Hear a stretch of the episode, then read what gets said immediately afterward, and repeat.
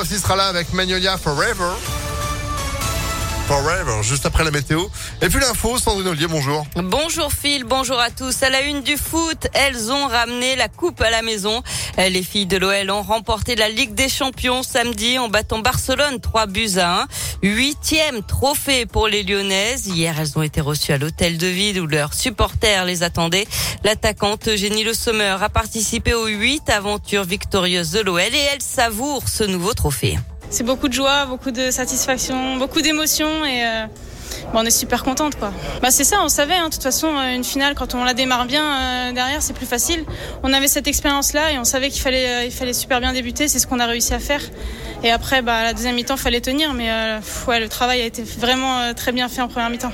Même si voilà, on a un petit peu subi en, deuxième mi-temps, il fallait, il fallait rester solide, rester compact et, et puis pas encaisser le but. Et c'est ce qu'on a réussi à faire.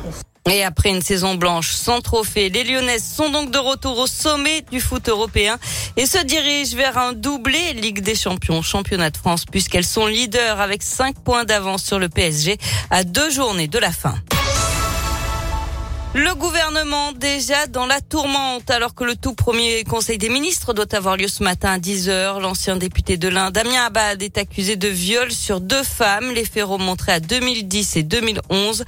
Une plainte a été déposée en 2017 mais classée sans suite. Je conteste avoir exercé quelque forme de contrainte. Ces accusations relatent des gestes qui me sont tout simplement impossibles en raison de mon handicap, a expliqué hier Damien Abad. De son côté, la première ministre Elisabeth Borne dit n'avoir découvert les faits que samedi dans Mediapart. Elle assure que s'il y a de nouveaux éléments, si la justice est à nouveau saisie, elle et son équipe tireront toutes les conséquences de cette décision. Une caserne, de gendarmerie visée par des tirs de mortier à Lyon. Ça s'est passé dans la nuit de samedi à hier, selon le progrès, dans le quartier de la Confluence, le long du quai Rambaud. Il n'y a ni dégâts matériels ni blessés. Personne n'a été interpellé. Un homme grièvement blessé dans l'incendie de sa maison à Vienne hier en fin de journée. La victime âgée d'une cinquantaine d'années a été prise d'un malaise en ouvrant la porte de son garage, d'où s'échappait une épaisse fumée. Il était en arrêt cardio-respiratoire à l'arrivée des secours qui l'ont amené à l'hôpital Édouard Herriot. La toiture et le garage de deux maisons ont été endommagés. Une dizaine de personnes ont dû être relogées.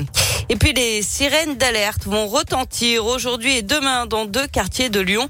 D'habitude, on les entend à midi, le premier mercredi du mois. Il s'agit de tests qui seront réalisés dans le secteur de la place des terreaux aujourd'hui à 14h30 et demain matin à 8h30 dans le troisième arrondissement.